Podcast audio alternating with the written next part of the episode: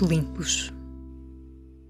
Olá, boa tarde, sejam muito bem-vindos. Este é o 23 Pratos Limpos, programa de gastronomia aqui no público. Eh, eu sou a Alexandra Prado Coelho, comigo vai estar o Miguel Pires, eh, do site Mesa Marcada, eh, como habitualmente. E hoje vamos ter um convidado que é o Nuno Castro, do Fava Tonka, e vamos falar sobre cozinha vegetariana com sotaque do norte. Uh, mas antes disso, e precisamente porque depois vamos, os vegetais vão dominar a nossa conversa, Miguel, uh, hum. ouvi no Instagram, uh, e na verdade vi ao vivo também, que tu te tornaste membro da confraria da Cabidela ontem. Olha, confraria da qual eu própria faço parte. Exato, mas então, como membro, não devias cair no mesmo erro que eu próprio também caí, que não se chama confraria da Cabidela, mas sim Ordem da Cabidela.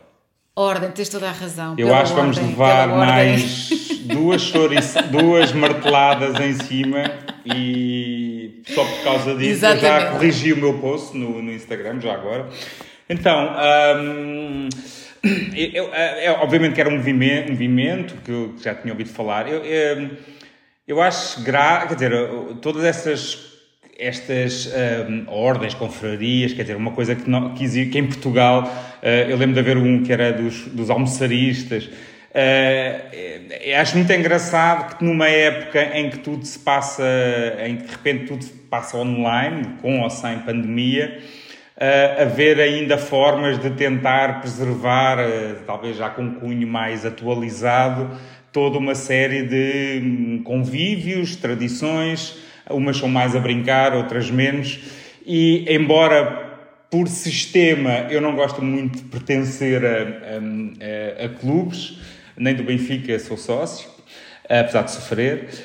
Um, achei piada, aliás, o convite não foi feito para ser membro, o convite foi feito para participar num almoço que eu calculei que fosse, que tivesse a ver com isso, mas aquelas coisas meio telegráficas à Paulo Amado e de facto num espaço incrível que ele, que ele montou, que é a Manja, no Beato, onde vai, vai fazer uma série de, de projetos ligados a, a, trabalhos que ele já faz, no âmbito da Intermagazine, congressos de cozinheiros e outros As edições eventos, do Gosto. Exatamente. Sim. E ele também foi o grande incentivador desta desta ordem da cabidela que, uh, quer dizer, eu não li, não, não, não li o, propriamente o manifesto, ouvi o Paulo e tenho ouvido algumas coisas sobre isso, mas a ideia, obviamente, é de tentar uh, recuperar e dar valor a um prato uh, muito típico português, não é exclusivo português, cozinha-se com sangue em várias partes do mundo, um, mas é um, de facto, é um prato muito rico da nossa, da nossa, da nossa gastronomia e, e popular, mas, que, mas quando apareceu aí os nojezinhos que as pessoas começaram a ter, sei lá, nos últimos 10, 15 anos, de repente comer pés de galinhas ou mão de vaca ou, ou qualquer coisa com sangue, ficou assim uma coisa meio... Uh. Então acho muito bem que haja estes movimentos também para trazer algo tão delicioso e também chamar uma nova classe de, de, de jovens, uns mais jovens, outros menos, uh, cozinheiros, para fazerem as suas reinterpretações. E ontem, como tu viste, houve, houve várias, desde com, com aveia, desde, uh, se não me engano, uh, se não era trigo sarraceno, era um, um, um, outro grão. Nenhuma, para mim, de facto, chamem-me tradicionalista ou não, supera uh, o arroz. Cevada, havia de cevada também. E depois havia, não era só de galinha, lembro de uma de cordeiro, com a, feito com a própria mioleira do, do, do cordeiro. Do, do Rodrigo Castelo. Do Castelo, sim, talvez, é. para mim foi a, a, a, que eu mais gostei, não é? E pronto, e depois é um bocadinho mais avinagrado, ou menos avinagrado, mas é, passou-se ali uma, uns bons momentos e depois no fim percebi que quem não tinha aquela pena ao pescoço como tu, não é? Que corri ao risco de virar não confrado, mas membro da, da ordem e, e, pronto, lá quando foi para me chegar à frente, já falaram o meu nome, eu ia dizer o quê? Que não. Não dava, não. então, parabéns, porque juntaste-te aos bons aqui. Não, eu tinha sido também uh, entronizada, não sei, enfim, tinha-me tornado membro aqui há uns tempos, uh, ainda numa fase mais dura da pandemia, quando houve uma, um encontro no Porto que foi também, uh, foi num espaço ao ar livre, portanto estávamos, enfim, com esses cuidados todos, mas foi também assim uma, uma boa oportunidade para as pessoas se juntarem, que acho que é uma das grandes um dos grandes objetivos do Paulo Amado com esta, com, com esta iniciativa. O prato é muito engraçado porque. Um, a partir destas interpretações todas, de facto percebe-se que, ou, ou, pelo menos abre-se a discussão sobre o que é que faz de uma cabidela uma cabidela.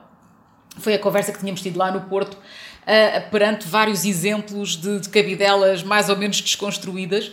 E, e, no fundo, quer dizer, podes tirar o arroz, podes, uh, podes tirar a, a, galinha, podes tirar, podes substituir várias coisas por outras coisas, mas uh, o sangue e o avinagrado acho que são os dois pilares Exato. essenciais de uma cabidela e, portanto, eles conseguem se reproduzir de várias maneiras e acaba por ser interessante. Eu também fico, obviamente, sempre mais rendida à clássica, acaba sempre por vencer perante as outras, mas as outras são exercícios de imaginação. Um, que é interessante, acho que é interessante perceber-se aí no espírito de um prato, não é? O que é que está no espírito uhum. de um uhum. prato e o que é que e, se consegue. E, e, pegando, é engraçado isso que dizes, mas assim, pegando uh, na, na, na, cabidela e no, no que estavas a acabar de dizer e também para fazer a ponto para o nosso convidado, uh, eu lembro-me do, do Avilés no Belcanto ter uma falsa, chamava-lhe mesmo falsa cabidela em que, uh, em que o, o, sangue era substituído por o sumo de beterraba. E, e é engraçado porque eu acho corretíssimo pessoa dizer falsa, porque como tu dizes, de facto, também acho que o sangue e o avinagrado é o que, é o que dá o, o, o elemento principal, mas no fundo ele trabalhou a beterraba, não é? Que é, uma, que é, um, que é adocicada, tem um ligeiro sabor não metal, metálico até pode estar, um pouco como, como o sangue, e, e, e transformou, ou seja, aí se calhar até mais o vinagre que acaba por por levar para aí algumas notas adocicadas e, e a cor, obviamente, da, da beterraba e funcionava e funcionava lindamente, pois acho que era só com a pele de frango estaladiço. Não sei se o Nuno Castro que vais apresentar, não é? Se, se ele tem, se alguma vez pensou no assunto ou se tem alguma coisa pensada para, para uma situação destas, poderias, como é que irias chegar lá? Mas, mas pronto, não me vou adiantar à tua apresentação. Não, não, mas eu acho que sim, acho que podemos eh, convidar o Nuno a juntar-se a nós, até porque, uh, na verdade, não foi o Nuno, mas uma pessoa da equipa do Fava Tonka fez uma versão de uma cabidela na, nesse jantar onde eu estive no Porto, que era precisamente a sobremesa e que era genial porque. Com, com, ingredientes completamente diferentes, reproduzia uh, uma série de sabores da cabidela que era, era, eu achei muito, muito bem conseguido. Olá, Nuno. Olá, boa tarde. boa tarde. Uh, espero que esteja tudo bem com vocês e, antes de mais, agradecer-vos o convite uh, para estar presente. Um, mas pronto, uh, irmos agora de encontro ao tema da conversa, sim. Portanto, foi, foi um evento o ano passado, portanto, na, pela ordem da, da Cabidela. Estou engraçado porque estou a ouvir a vossa história, porque a minha aconteceu exatamente o mesmo, portanto, mas não foi aqui no Porto, foi em Lisboa uh, no restaurante Vitor Adão e fomos convidados para um almoço e de repente fomos todos entronizados e pronto. E, e o movimento está forte. O movimento e entornados, não é? Que também, também é, uma, é uma parte interessante. Não, não segundo sei, segundo o Paulo Amado explicou, quer dizer, a ideia é conseguir chegar aos mil membros uh, rapidamente. Parece que estamos em 600, ah, ontem foram mais uns tantos, portanto estamos em 600 e muitos a caminho dos mil.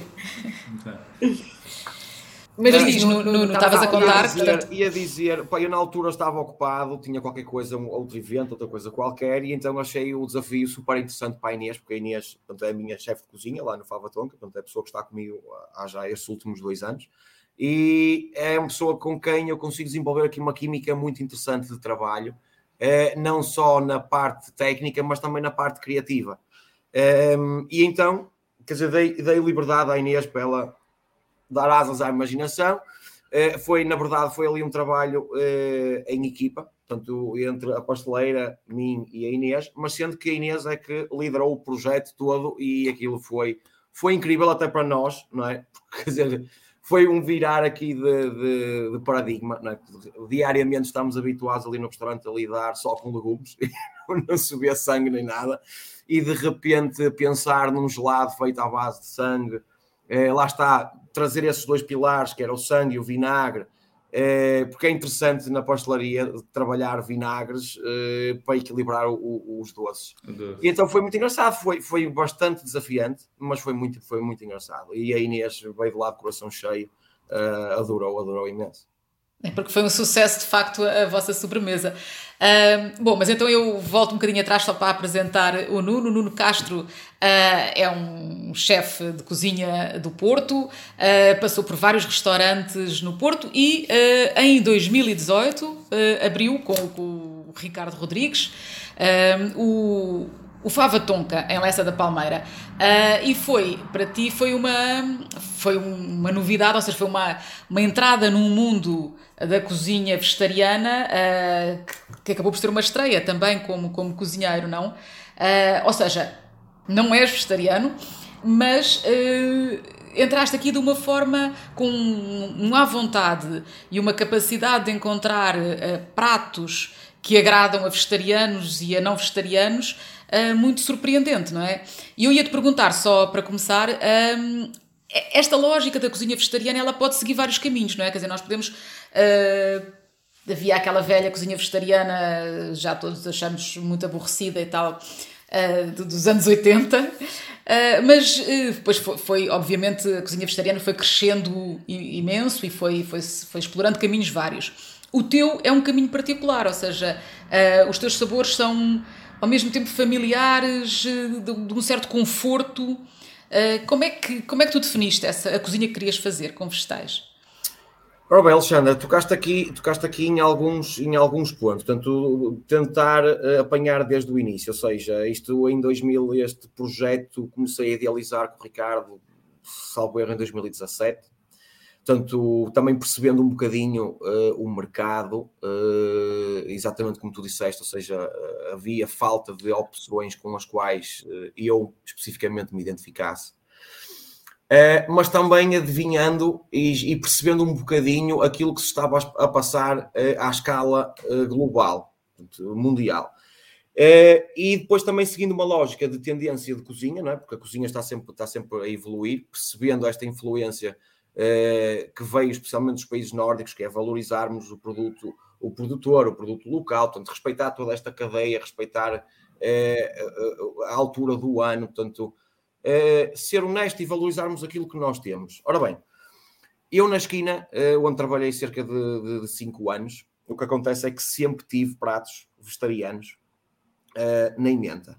Só que não eram catalogados como pratos vegetarianos. Então, sei lá, para a maior parte das pessoas comer um prato de cogumelos, uh, ai, cogumelos adoro.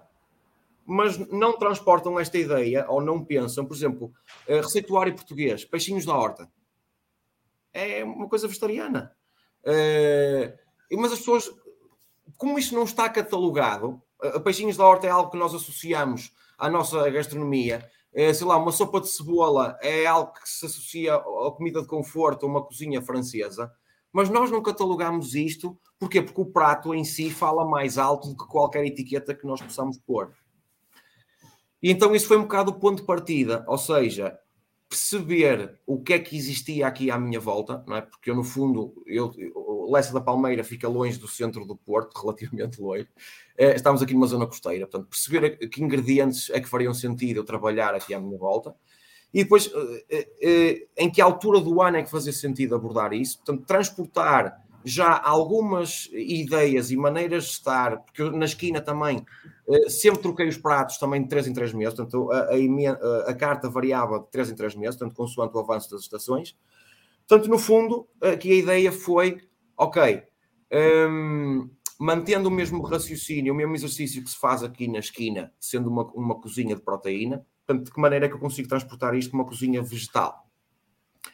E então, no início, lembro perfeitamente de estar aqui uh, indeciso entre arriscar mesmo numa cozinha vegetal ou uh, trabalhar num formato onde 70% a 80% da emenda seria composta por, uh, por vegetais e haveria ali uma componente mínima de 20% de proteína.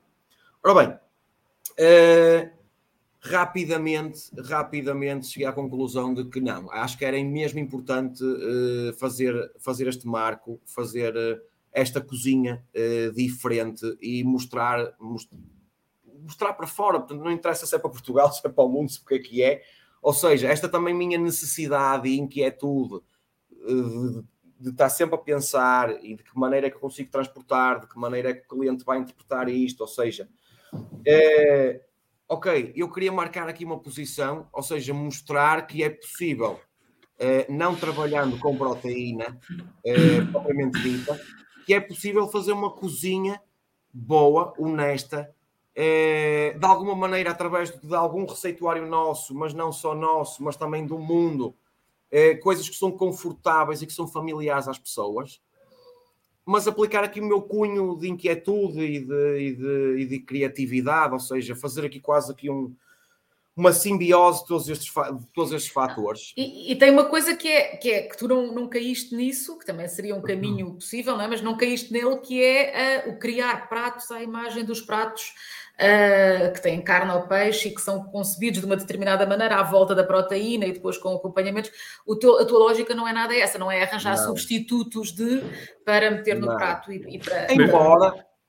Oh, Alexandre, não sei se o Miguel ia falar ou não. Ia não, ia só, ia só fazer uma pequena correção para quem nos está, para quem nos está a ouvir. É assim, obviamente, quando estamos aqui a falar de proteína, é sem proteína animal, não é? Animal, sim. Uh, e mesmo dentro da não animal, uh, tanto quanto eu sei, pelo menos usas o queijo, não é? Sim, sim, e, e ovos. Queijo e ovos. ovos. Por isso, é assim, não é. Não é, é, é eu, há quem se embirre com a palavra inglesa do plant-based, não é? Mas eu gosto mais até desse termo do à base do vegetal, ou seja, tudo bem com a ausência de carne, carne e peixe, mas, um, mas pronto, que é isso também que distingue, às vezes falamos do vegetariano versus vegano, é não ter nenhuma proteína animal ou ovo lacto.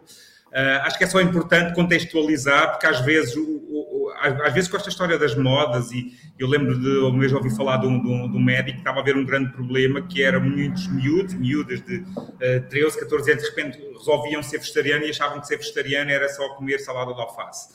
E, e pronto, e, e, e, não, é nada disso. Há proteínas que se podem buscar alguns vegetais, sim, sim. Uh, e neste caso estamos a falar de uma cozinha que ainda por cima coloca utiliza-se queijo e utiliza-se ovo, e isso uh, uh, é uma refeição completamente, acho eu, uma refeição que se faça no Fava Tonka, e eu já fiz e adorei.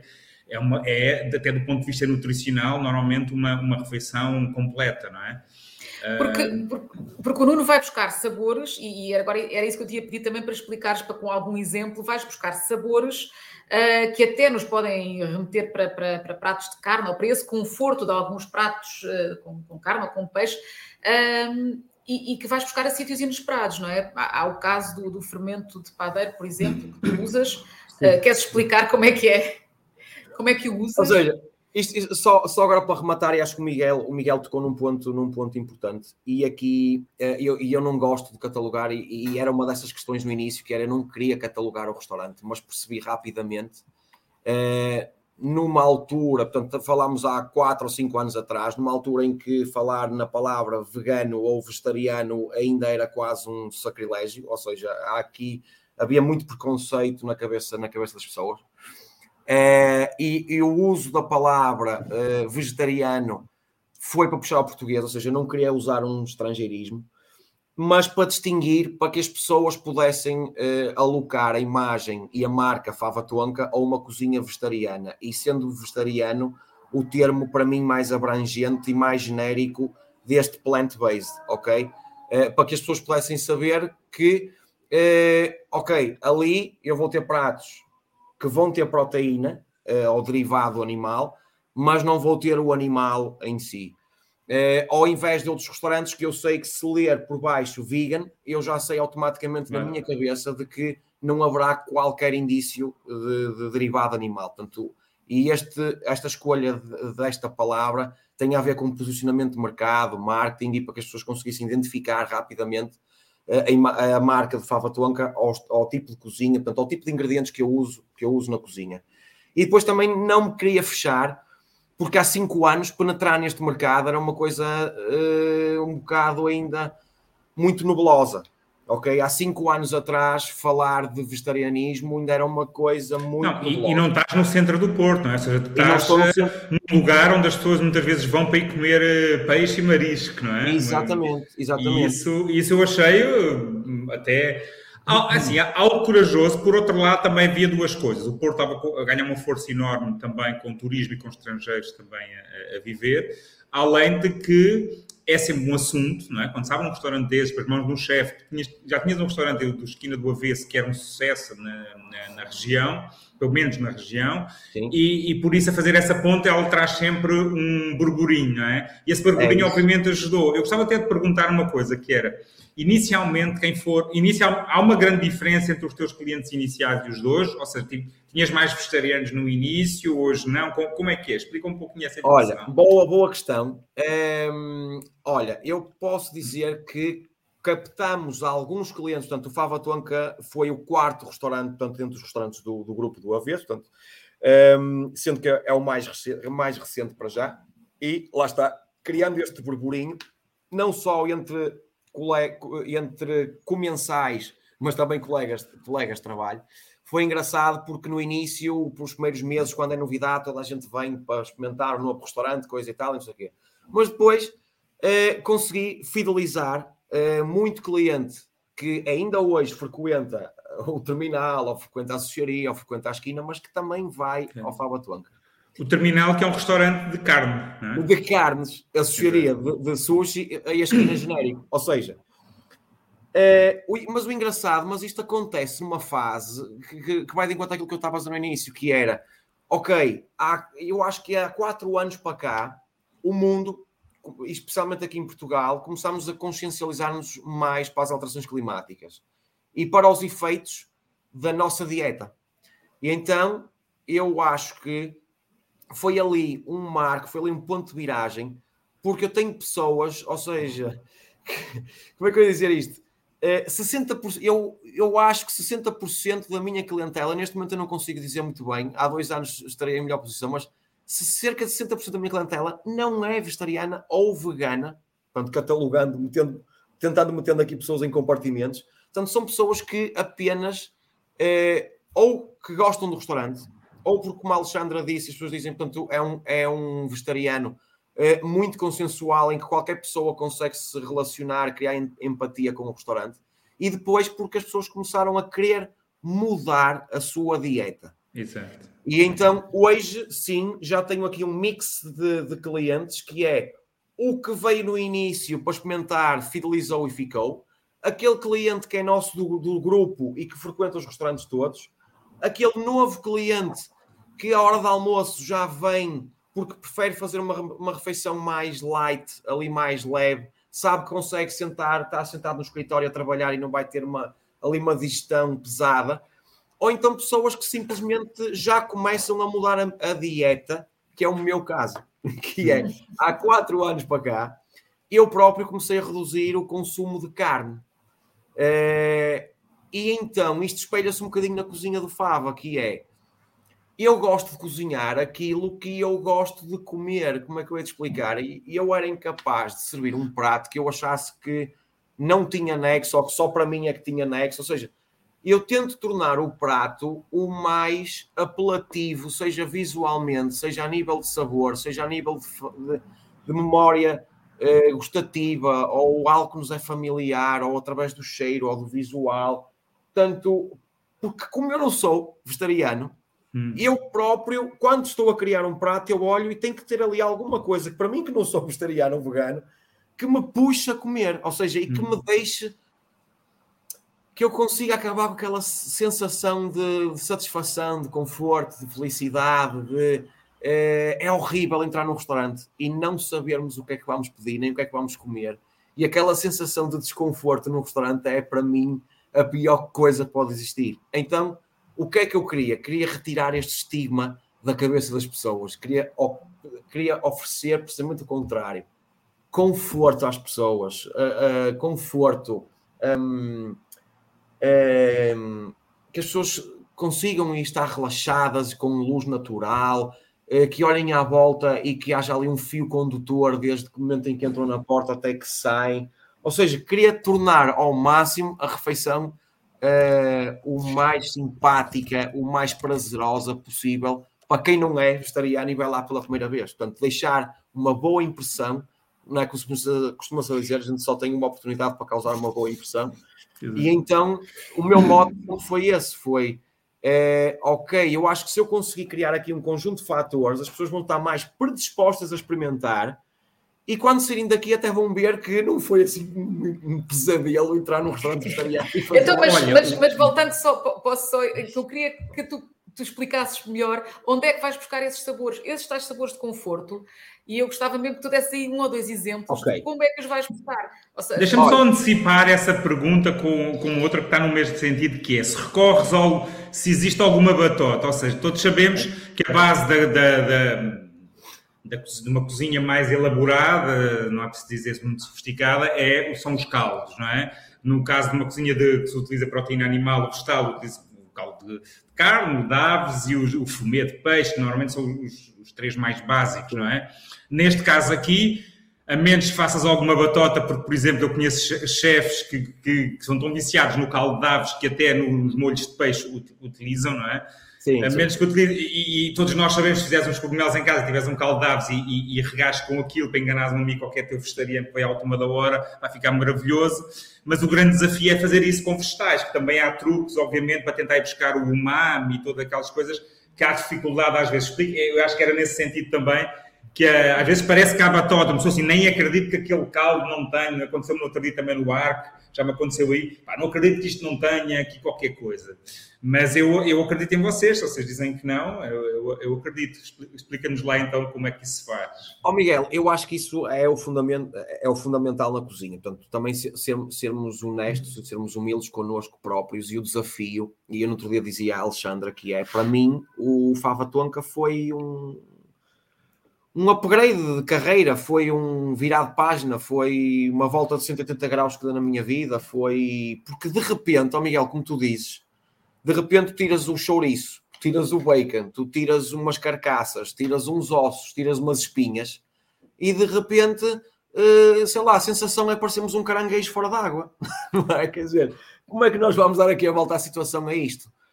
Uh, opa, houve muita tentativa e muito erro, mas fundamentalmente cheguei a um ponto em que eu comecei a questionar tudo e mais alguma coisa, no sentido em que uh, as coisas, eh, eh, tudo aquilo que eu fui aprendendo ao longo da minha carreira até ao Fábio Tonka, de repente eu comecei a pôr tudo em causa. E comecei a andar à procura de sabores mais limpos. Ou seja, eh, sei lá, ó Miguel, um fumê de peixe, ou um caldo de aves, ou um, um caldo de carne, onde começámos com um fundo escuro de legumes, fazemos, sei lá, estrugidos, pomos ossos a assar, fazemos uma série de coisas. Uh, estas carcaças, espinhas e, e, etc. têm sabores muito próprios. Que por muito que tu faças estrongidos e fundos escuros e tal e coisa, e não sei o quê, mas o sabor da carne em si ou da proteína em si está sempre lá muito implícito.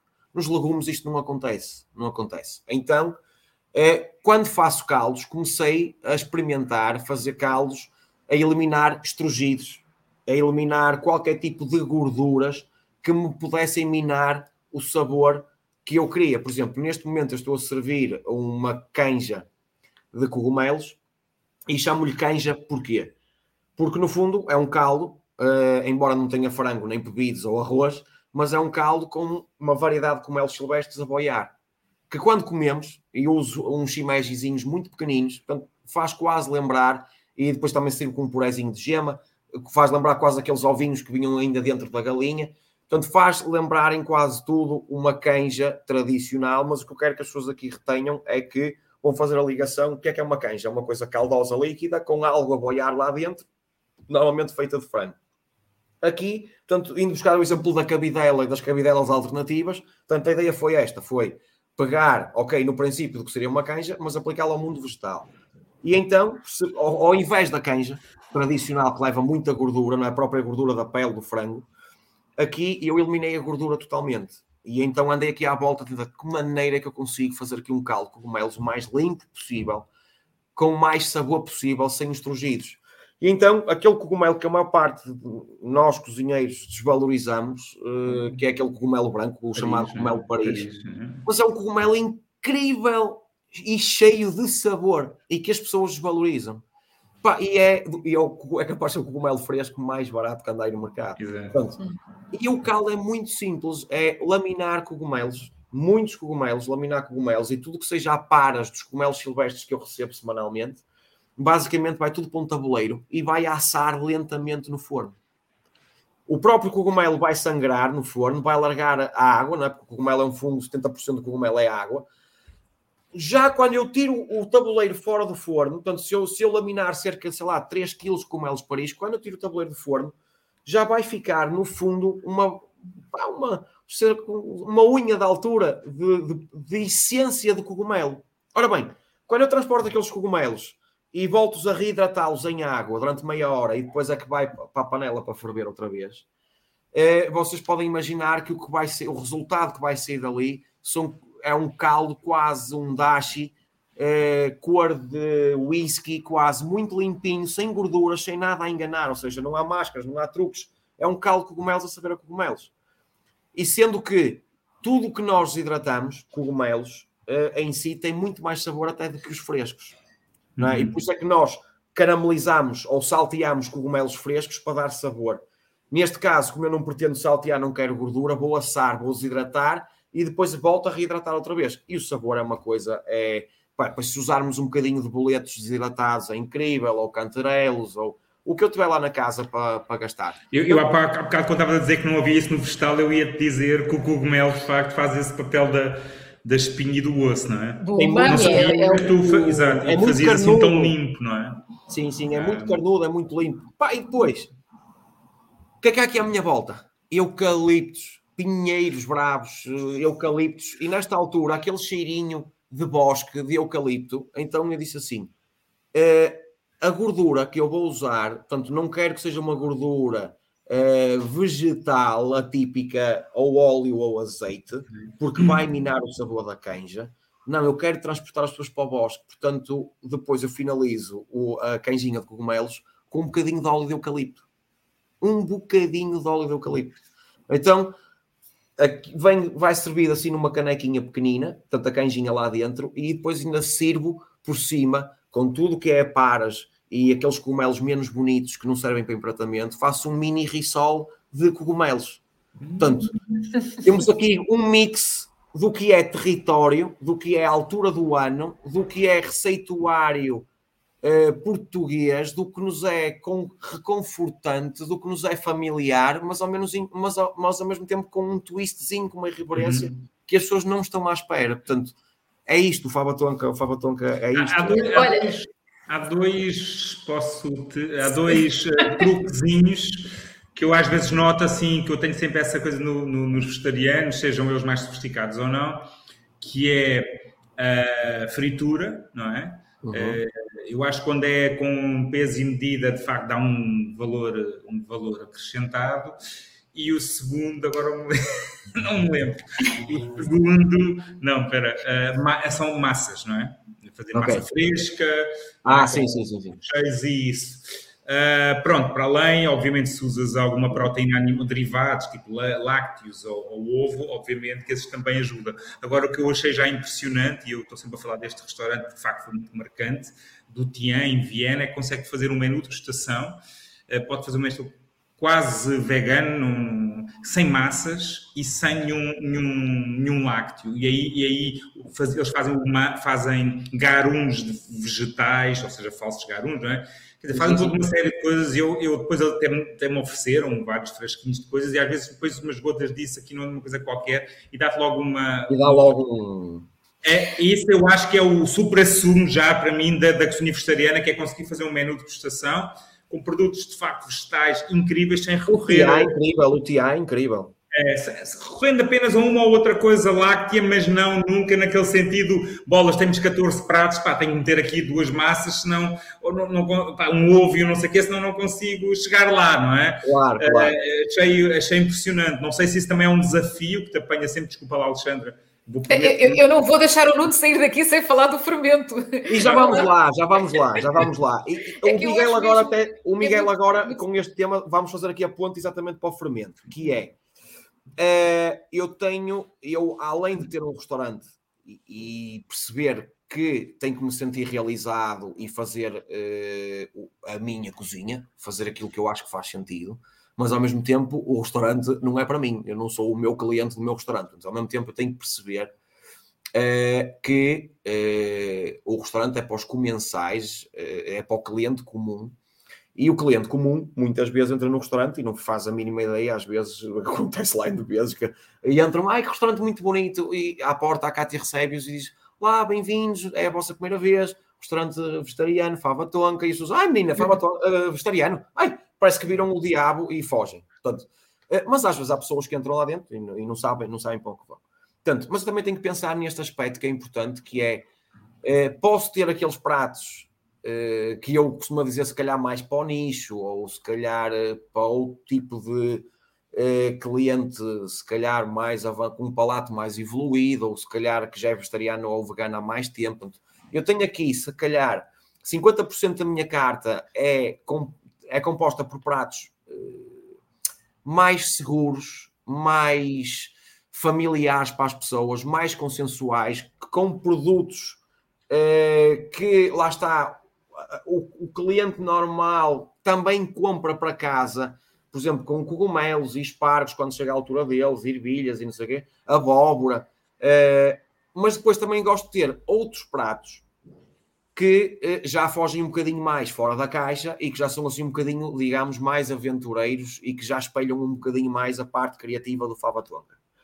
Alexandre, e aí vamos tocar, por exemplo, podemos falar do fermento, podemos falar aqui de sei lá, do, de, de, daquela sobremesa que apareceu um bocado, que era a do leiteiro. Olha, por exemplo, aparece aqui também o, o, o Gaspacho, está agora a passar aqui em rodapé o Gaspacho. Ó oh, Miguel, e há outro truque, olha, por falar agora no Gaspacho, há aqui outro truque e outra coisa que eu não fazia antigamente e que agora uso imenso, que é o congelador. Uhum. uhum.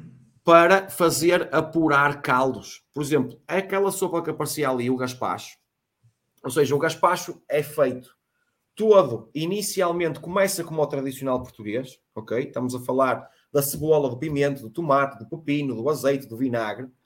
Mas depois toda aquela paparoca, não é?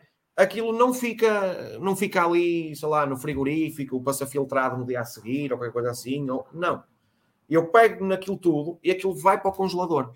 E sofre ali um processo de envelhecimento no congelador durante o maior tempo possível que eu consiga lá deixar estar. Com outra vantagem que é, quando eu descongelo, eu descongelo o gaspacho, depois aquilo, ou seja, eu faço o gaspacho, o gaspacho fica a marinar durante algumas horas, depois está marinado, eu só não, só não acrescento pão, por isso é que entra a focácia numa segunda fase, mas todo aquele, todo aquele preparado, depois é triturado e vai para o congelador. Ora bem, uhum. aquilo fica ali a sofrer um processo de envelhecimento durante não sei quanto tempo, o máximo tempo possível. Quando yeah. eu descongelo, uhum.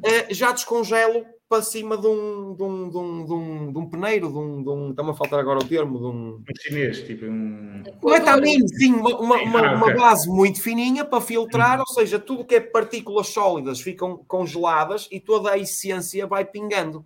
Exato. Ou seja, o meu gaspacho, ao final de um mês de congelador, vai estar-se 10 vezes melhor do que o gaspacho acabado de fazer na hora. É, é incrível. Essa e, por exemplo, o caril verde, o caril verde que apareceu ali de brócolos, antigamente eu fazia eh, como fui ensinado, ou como aprendi, que era, ok, vamos pôr os ingredientes todos para dentro da panela, como nós vemos a, a cozinha asiática, não é? Muito óleo, fritar o alho, a malagueta, o gengibre, a citronela, vamos lá, fritar isto tudo. Ok, junto os verdes, trituro tudo, junto leite de coco, mas depois, eu quando vou servir ao cliente, já é a segunda vez que estou a ferver o molho. O molho já não vai verde, já vai acinzentado. Hum. De que maneira é que eu posso resolver este problema? Então comecei a andar para trás. Portanto, toda a pasta do caril verde é feita a cru. E no fim adiciono leite de coco, retifico temperos e vai para o congelador. E fica no congelador. Entretanto, quando descongelo, sai o tal líquido verde mas parece o Hulk aquilo, ainda nem sequer ferveu. Ainda nem Porque sequer o congelador faz a separação dos sólidos, não é? E da gordura. A gordura tende a vir para a parte superior, o mesmo acontece, não me engano, com os sólidos e o líquido. Vai, vai caindo, ou seja, cai sempre o líquido verde, uh, o leite de coco está lá, portanto, o sabor do coco está lá, vai pingando também. E Ou a seja, água fica a no gelo, não é? Pronto. Exatamente. A parte nutricional. Sai concentrado de sabor. Exatamente. Ou seja, a parte nutricional do prato ainda não foi sequer confeccionada nenhuma vez. Mas está super apurado, porque através da congelação aquilo foi, não digo cozinhando, mas.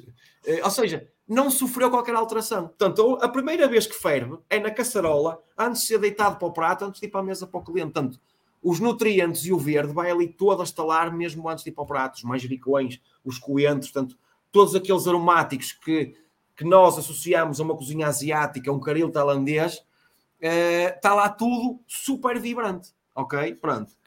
Uh, isto é mais um exemplo daquilo que eu estava a dizer ao bocado, de coisas que eu tinha pré-concebidas na minha cabeça, que só a partir de Fava Tonka que eu comecei a desmanchar, a andar para trás, não é? Costuma-se dizer andar um passo para trás para depois dar dois para a frente, e portanto foi um bocadinho isto.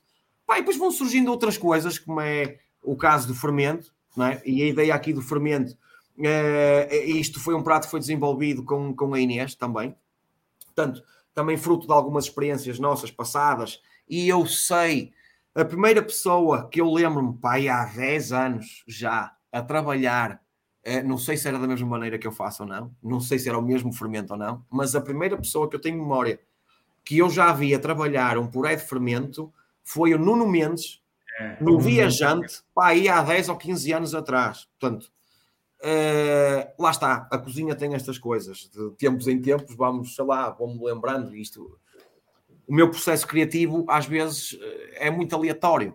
Hum. Pode ter a ver com a estação do ano e com um ingrediente específico que eu queira trabalhar. Pode ser algo que eu descobri de novo e que eu quero escrutinar, que é o caso da sobremesa de leite do leiteiro, que foi a ideia foi escrutinar o círculo do leite. Portanto, e já vou aí também, acho que era uma coisa interessante para a gente falar. Portanto, pode ser uma cor, pode ser um cheiro, pode ser um, um, um aromático. Pá, não sei, o meu processo criativo às vezes é muito, é muito aleatório. É perceber o que é que vem agora na primavera e o que é que eu consigo fazer diferente que ainda não fiz na temporada passada. De que maneira é que eu vou evoluir um gaspacho? De que maneira é que eu vou evoluir, eh, sei lá, uma massa fresca ou uma sobremesa ou por exemplo, eu lembro, e agora o que é que eu começo a acontecer? Começa a acontecer que eu começo a ficar com ingredientes das temporadas anteriores para os anos a seguir. Por exemplo, eu tenho uma mega produção de marmeladas lá no restaurante agora. E provavelmente em junho, se me der na gana, irei servir marmelada às pessoas, que é uma coisa que não acontece em mais lado nenhum. Ou às vezes guardo pimentos, o ano passado foi batata doce. Uh, então Olha, ah, o ano passado também foi couve roxa e eu agora a próxima, a próxima sobremesa, uma das próximas sobremesas que entrará para a nova carta agora da primavera do Fava Tuanca, será a couve roxa do ano passado. Eu tenho couve roxa em conserva do ano passado, o final da temporada de verão, porque a couve roxa surge ali em julho, em um, agosto, setembro. Perdão. E então fiquei pai com 60 quilos de couve roxa, porque acontece isto muitas vezes quando nós eh, temos esta proximidade com, com, com, com, os produtores, que é, ligam e dizem, oh Nuno, opa, olha, eu tenho aqui como arroz a dar com um caneco. Uh, opa, eu faço, sei lá, 60 cêntimos o quilo, mas eu tenho, mas são 60 quilos, tens de ficar com tudo. ok, pronto, vamos lá. Então vai para picles, vai para cozer, vai para compotas. Portanto, e este agora, a próxima carta, irei ter uma sobremesa de couve roxa com pão de especiarias e se calhar leite de cabra. Uh, ou Porque, leite. Uh, uma das, das questões. Tu, tu, não explicaste o fermento, mas pronto. Já vamos lá, já vamos lá. Vamos lá. Olha que nós estamos a aproximar-nos do fim do programa, vamos mas lá, pronto. Queria só dizer que uma das, das, dos princípios também do Fava Tonka é o não desperdício, não é? Tu aproveitar, ah, sim, sim, tentar sim, aproveitar tudo. E a questão do leitelho, por exemplo, também era um bom exemplo disso, não é? Como é que tu foste utilizar o leitelho Ora bem. Essa ideia do ciclo do, do leite. Alexandra, isto foi, e vou tentar ser assim muito assertivo para não perdermos muito tempo. Ou seja, é aquilo que eu estava a dizer. Uh, às vezes o processo criativo é, é, aleatório e é numa perspectiva de escrutinar ao máximo. E às vezes há coisas que as pessoas não sabem, até mesmo colegas de cozinha que não sabem isto, que é o ciclo do leite. O ciclo do leite. Então, o que é que, que, é que acontece? O leite, não é? depois de sair da vaca, ou vai para pasteurizar, ou então é usado cru e normalmente o leite cru é usado para fazer queijo. Pronto. Então, todas as primaveras, eu sirvo sempre queijo fresco feito na casa. O que, é que acontece? O leite vai para o tacho, quando chega ali entre os 80 e 90 graus, eu talho o leite com ácido cítrico, e começam a formar-se aquelas coalhadas, portanto, que será o queijo fresco ou o requeijão que nós conhecemos correntemente por, por queijo, ou queijo fresco ou requeijão. O que, é que acontece? 10 litros de leite cru, eu acabo com 2 kg, 700 e qualquer coisa, dependendo às vezes do teor proteico ou da gordura do leite, que varia de semana para semana. Uh, posso acabar com mais ou menos queijo, mas anda sempre ali à volta dos 2,5 kg, 3 kg, nunca, acaba, nunca passa dali. Ah pá, um dia olha para o frigorífico e diz assim: olha, tenho para aqui 20 ou 30 litros de leitelho, de, de coalhada, de, de, de soro, que sai depois de fazer o queijo. O que é que eu vou fazer com isto? Pronto. Siga a pesquisar, estudar, livros para aqui, para acolá, para não sei o quê, não sei o que mais. Pá, e então percebi que uh, aquilo, e, e, e, conversas que nós temos entre colegas e tudo, percebi que, opá, ok, isto eu vou pôr isto uh, a reduzir, até porque eu sei que há um país nórdico qualquer que chamam que usam muito é? brown Way, cheese, eles chamam Way, brown cheese, é? uma coisa qualquer, que resulta através da redução. Ah, e eu, ok, sim senhora, vamos lá. Ou seja, é, não, é, exatamente, exatamente, é isto. Ou seja, reduzir o, o leite. Como eu já tempero o leite com sal para temperar o queijo, o futuro queijo, eh, e talho com ácido cítrico. Depois de eu reduzir aquilo tudo, chego à conclusão de que acabei com caramelo salgado e com aquele travozinho acídico que resultou de ter talhado o leite anteriormente. Portanto, temos aqui um caramelo salgado, uh, onde eu apenas adiciono para, para, depois fazer render um bocadinho, porque aquilo reduz bastante, aquilo até chegar à, à pasta de caramelo, aquilo reduz. Por exemplo, eu posso vos dizer que de, de 5 litros a reduzir, até chegar à consistência de um caramelo salgado, uh, aquilo reduz até menos de um litro. Portanto, é aquilo que tem que estar sempre a fazer. E para render um bocadinho mais, eu disse assim: olha, cheguei aqui a um caramelo salgado, onde não uso quase açúcar nenhum. Ou seja, eu apenas uso 10% de açúcar por cada litro de leitelho. Ou seja, isto é, isto é incrível, porque de repente um caramelo tradicional é 100% açúcar caramelo e uh, natas e manteiga e de repente cheguei aqui a um caramelo salgado ainda por cima muito mais interessante porque tem aqui uma acidez interessante que fica aqui um tanguezinho aqui nos taninos uh, onde apenas uso 10% de açúcar isto é maravilhoso algo que numa outra situação iria fora resultou tanto um caramelo depois o que acontece? Nós também sabemos que se desnatarmos o leite, obtemos a nata. Depois de obtermos a nata, podemos fermentar a nata ou não e bater exaustivamente a nata até obtermos manteiga caseira, que também fazemos lá no restaurante. Mas o pão, que é artesanal, que é de massa mãe e é da garfa e é muito bom, e eu gasto muito pão lá na casa, então vou tendo excedentes de pão. Então, se cá para mim, ora bem, de que maneira que eu vou conseguir aqui juntar isto tudo, fazer aqui uma sobremesa e de repente pensei assim, tigelada de pão.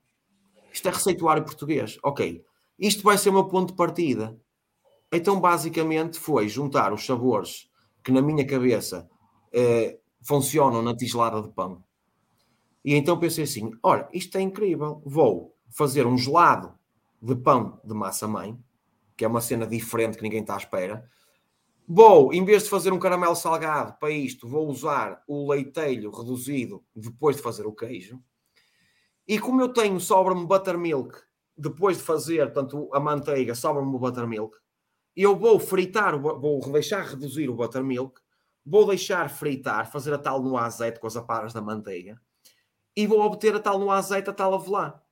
Então, quer dizer, isto foi pegar na tigelada de pão receituário português, interpretá-la à minha maneira, é, onde esta sobremesa é zero waste completamente, ou seja, já não consigo escrutinar mais nada, ou seja, esta sobremesa toda resulta de reaproveitamentos de algo que já foi matéria-prima principal para uma outra coisa. Portanto, uh, aqueles sólidos de manteiga, castanhinhos que vocês viram na fotografia, é tal no azete, portanto, que resulta do buttermilk. O caramelo que estava no fundo, que não se vê, resulta da redução do leiteiro. E as duas quenelas que vocês veem em cima, é as duas quenelas uh, de uh, gelado de pão. Portanto, temos aquele travo a cereal no gelado, o caramelo salgado que, no, que, nos enche a boca, que nos é familiar, e depois aquelas notas da avelã sem ter avelã lá dentro, onde eu gastei quase zero cêntimos para fazer esta sobremesa de algo que numa outra altura, ou provavelmente numa outra cozinha, iria tudo fora. Portanto, estou a reaproveitar pão, estou a reaproveitar o suor do leite estou a reaproveitar o suor da manteiga. Portanto, é isto. Não sei. E, e, e, e, continuas a ter, falaste há pouco das uh, reações das pessoas, continuas a ter pessoas que reagem dessa forma surpreendida com algumas coisas, por exemplo, estava a pensar, tu tens o nabo, por exemplo, não é? e as nabiças e tal, uh, pessoas dizem assim, não, eu isso não acredito que consigas fazer alguma coisa com o nabo e nabiças, ou, ou já não? Olha, o nabo, o nabo é um produto muito mal amado, pelo menos aqui no Norte. Eu sinto que as avózinhas usam o nabo para a sopa ou para os cozidos, então é isto que as pessoas têm, ou então memórias traumáticas de infância com o nabo. Este prato nabo já está há quatro anos seguido, sempre em altura do nabo e das nabiças e dos grelos. Este prato está na carta do Fábio Tonka exatamente para forçar as pessoas a comerem este prato. E é muito engraçado, uh, tocando nisso que estás a dizer, Alexandra, a reação que provoca nas pessoas. É que quando eu consigo convencer alguém a comer o prato de nabo, a reação é: Uau! Eu não sabia que nabo conseguia ser assim tão bom.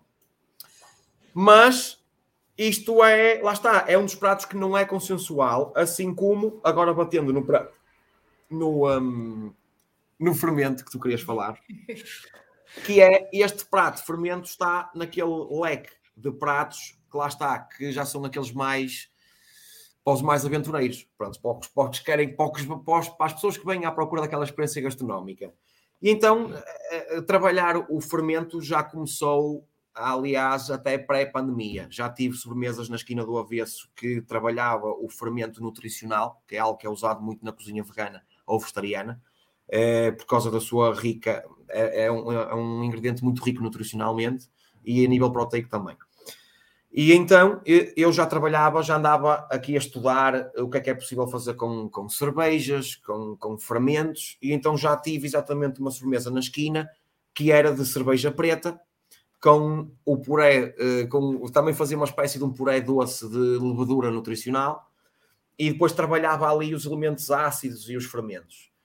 Ora bem, isto foi o meu ponto de partida para depois dizer assim, ok, isto era super interessante, agora trabalhar isto numa componente uh, salgada, porque eu já vi pessoas a fazer isto, e daí é que puxou-me logo a memória no momento, bem, isto vai ser possível fazer.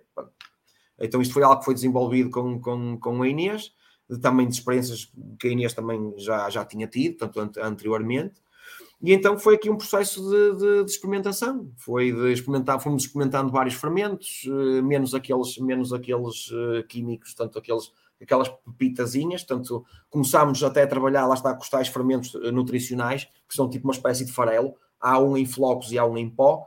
Um, o em pó, é uh, fermento de cerveja, que pode ser consumido diretamente, ou o tal, o tal fermento nutricional, que é o tal floco, que tem um sabor menos amargo que o de cerveja. Portanto, a nossa ideia foi, vamos pegar então num fermento de padeiro, e vamos procurar um fermento biológico, que depois vinha, vinha perceber como é que se fazia este fermento, ou seja, todo este fermento de padeira, aqueles blocos que nós vemos, isto é tudo, é, é orgânico, portanto é biológico, não tem, pelo, pelo menos os que, eu, os que eu tive acesso, não levam adição de químicos. Aquilo é mesmo quase como fazer uma massa-mãe, mas num processo mais industrial, onde depois, através da desidratação, eles conseguem compactar aquilo tudo até ficarmos com aqueles blocos de, de fermento. Portanto, não há aqui nenhuma componente química nem nada que também foi uma das preocupações, foi tentar perceber se havia ali alguma componente química que pudesse ser prejudicial, o que não é. Portanto, depois começamos a fazer testes e experimentações. Então percebemos que se fizermos, se naquele bloco, começarmos a desfazer com as mãos, aquilo é seco, fica tipo uma espécie de um crumble. Então naquilo lá passar. Ao assar, vamos matar a componente viva do fermento, o bicho, não é? Vamos matar o bicho mas vamos desidratar muito mais à frente e ir resgatar sabores que nunca na vida me passariam pela cabeça, que é de quando estamos a tirar o, o tabuleiro de fermento do forno, o cheiro é de torresmos de porco. Parece, parece barriga de porco, parece aquele crackling no torresmo, aquele torresmo que nós conhecemos. É uma coisa inevitável. Então, a partir daí, foi construir uma base. Ok, pronto, vamos fazer aqui, aqui sim, eu já ando à procura de algo. Ah, porque aquilo depois, o travo, apesar de ser amargo, é um amargo adocicado. Aquilo não é amargo, meu, é algo, pá, aquilo é tão, é tão forinha da caixa, aquilo é tão forinha mesmo, eu nem me sei explicar a que é que aquilo sabe. Aquilo é um prato que se ama ou se odeia. É, porque aquilo, o fim de boca do puré de fermento é quase ao que cheira quando nós abrimos a embalagem.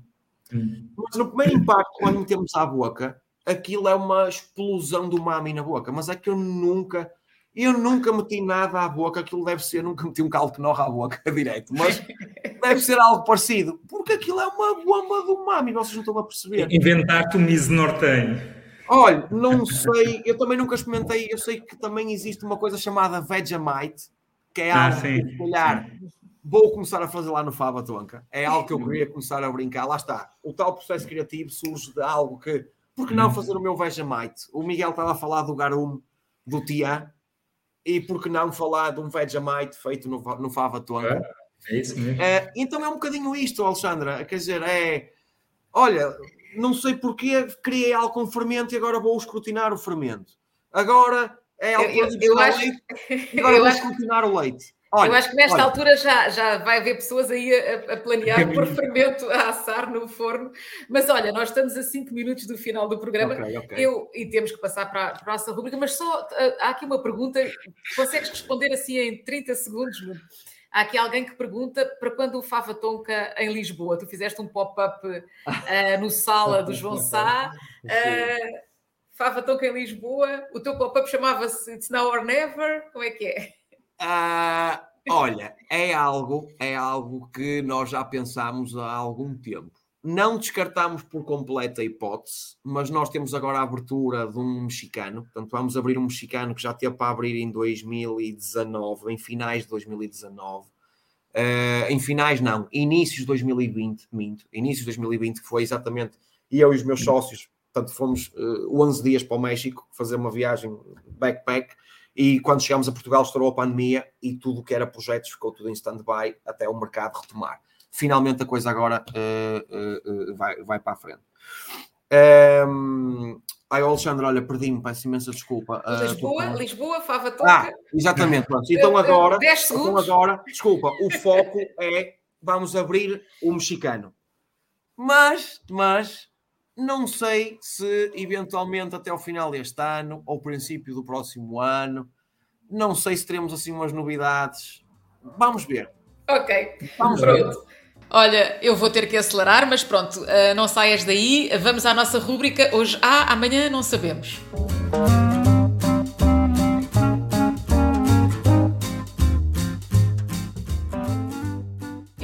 Vou já avançar com a minha sugestão, eh, que aliás é, é. Estou a puxar a brasa à minha própria sardinha, mas é.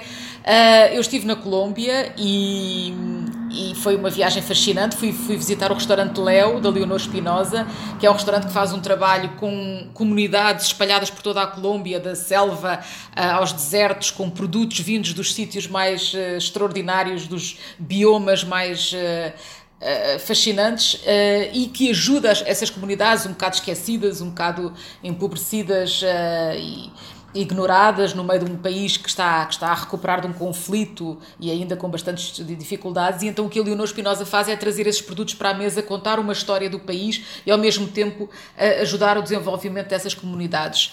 Uh, isto é assim um resumo rapidíssimo, mas podem ler toda a história na Fugas do próximo sábado onde eu contarei uh, a minha experiência na Colômbia, no Léo e noutros restaurantes.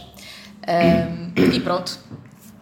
Uh, vamos deixar o, o, Nuno para o fim. Miguel, queres fazer a tua sugestão? Sim, olha, já agora o, eu, eu tenho, tenho andado a fazer umas coisas ao sal, basicamente muito peixe ao sal, às vezes gosto, gosto muito e às vezes é preciso ser um grande sapateiro para errar aquilo, não é?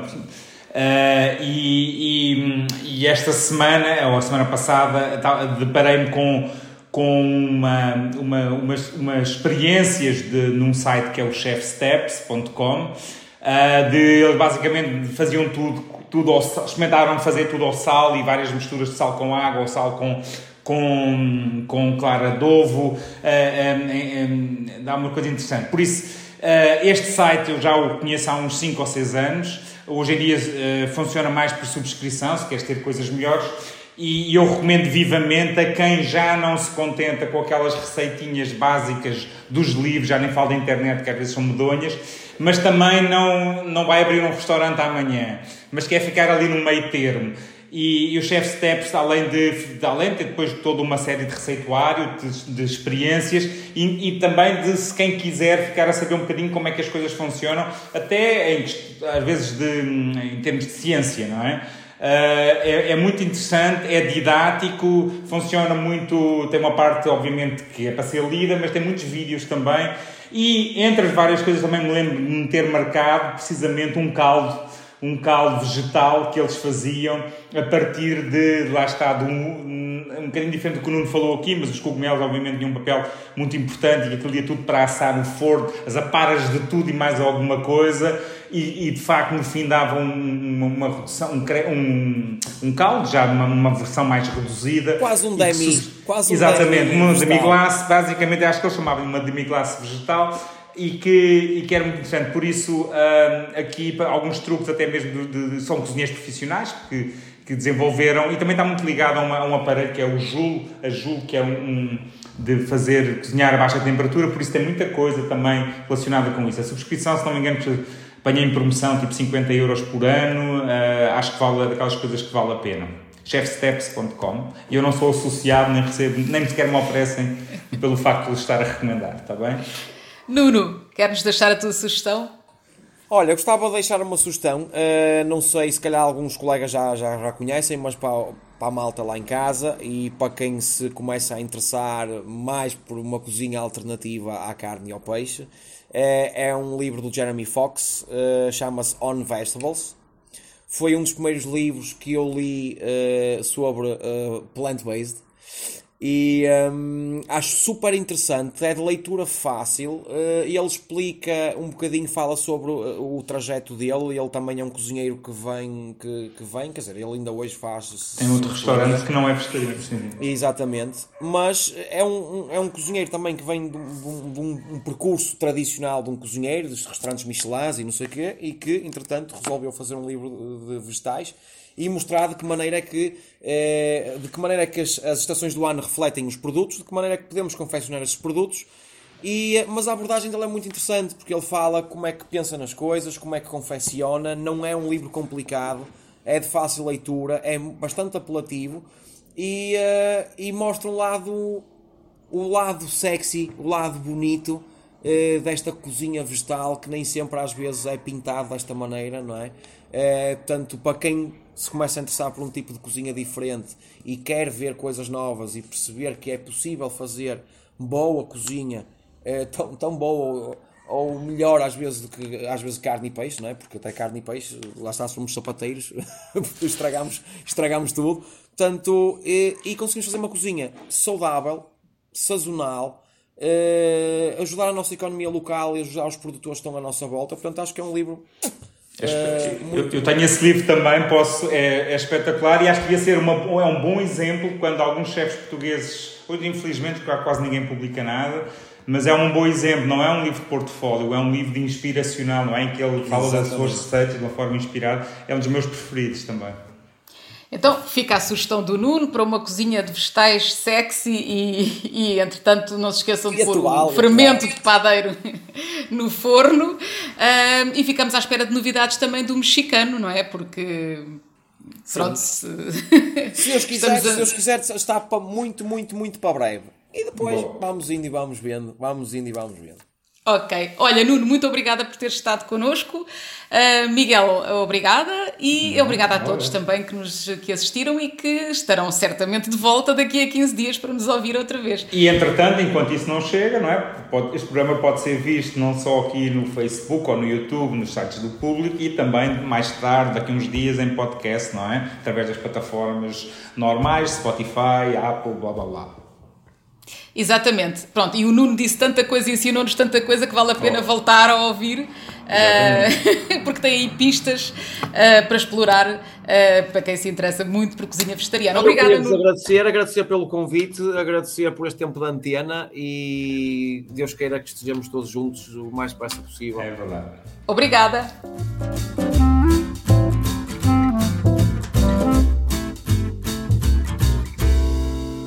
Pratos limpos.